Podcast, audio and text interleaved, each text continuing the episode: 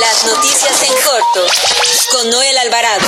La información más importante en minutos.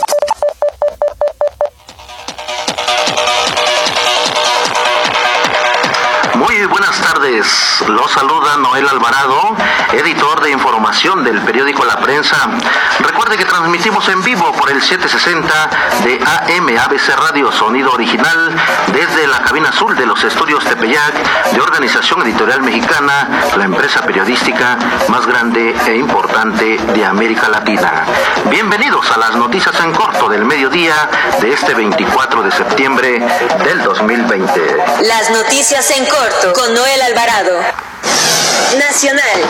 El peso mexicano inició la sesión de este jueves con una depreciación de 0.80% o 17.9 centavos, su quinta caída consecutiva.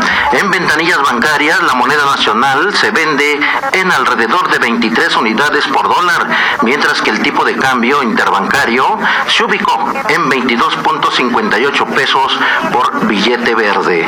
También informo que el ministro de la Suprema Corte de Justicia de la Nación, Luis María Aguilar, propone declarar inconstitucional la petición de consulta popular del presidente Andrés Manuel López Obrador para juzgar a cinco expresidentes de la República Mexicana. El proyecto de sentencia que el Pleno de la Corte discutirá el primero de octubre sostiene que no puede someter a consulta la aplicación de la ley, pues ello desnaturalizaría la finalidad de la consulta popular que consiste precisamente en empoderar las voces y voluntad de la ciudadanía, así como proteger los derechos humanos y el Estado de Derecho. También le comento que ante la advertencia de los gobernadores que conforman la Alianza Federalista sobre que irán a tribunales si no se atiende el, reclamo de asignar más recursos federales a sus estados, en el presupuesto 2021, el presidente Andrés Manuel López Obrador les pidió no confundirse y aseguró que el paquete económico se mantendrá ya que no hay eh, nada injusto o ilegal. Además, el presidente López Obrador afirmó que en Chihuahua el gobierno estatal conspiraba al interior de las mesas de las mesas en materia de seguridad y por eso el gobierno federal decidió abandonarlas.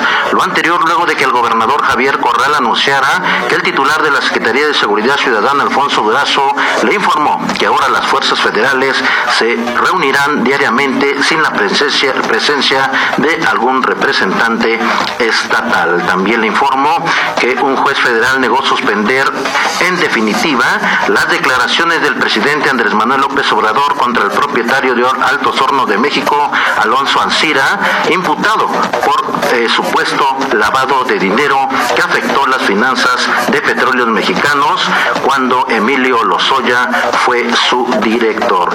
Este jueves, este jueves el juez Gabriel Regis rechazó cancelar, conceder la suspensión definitiva a Ancira Elizondo. Metrópoli. El gobierno de la Ciudad de México exime a condena o condena parcialmente el pago del impuesto a quien lleve a cabo espectáculos públicos en espacios culturales independientes, es decir, a aquellos que construyan espacios colectivos, autogestivos, independientes y comunitarios de arte y cultura que contarán con una regulación específica para el fortalecimiento y desarrollo de sus actividades, así como a ellos que los realicen en los teatros integrantes del sistema de teatro de la Ciudad de México. Y también le informo que padres de estudiantes de la normal de Ayotzinapa Guerrero se manifiestan a las afueras del Poder Judicial de la Federación tras seis años desde la desaparición de los 43 estudiantes. Estos exigen justicia. Nota roja. En México el lavado de dinero aporta 1.5% de los recursos del Producto Interno Bruto, esto de acuerdo con Santiago Nieto Castillo, titular de la Unidad de Inteligencia Financiera. Al impartir la ponencia Lavado de Dinero y Combate a la Corrupción, el titular de la Unidad de Inteligencia Financiera recordó que la Oficina de Naciones Unidas contra la Droga y el Delito plantea que los recursos por lavado de dinero en un país pueden llegar a representar hasta el 27.5% del Producto Interno Bruto. También informó que en una empresa de paquetería ubicada en el Parque Industrial de Santa Catarina, Nuevo León, elementos de la Guardia Nacional incautaron dos envoltorios de aparente metanfetamina ocultos en veladoras, siete bolsas de aparente marihuana y tres frascos tipo gotero con aceite de cannabis.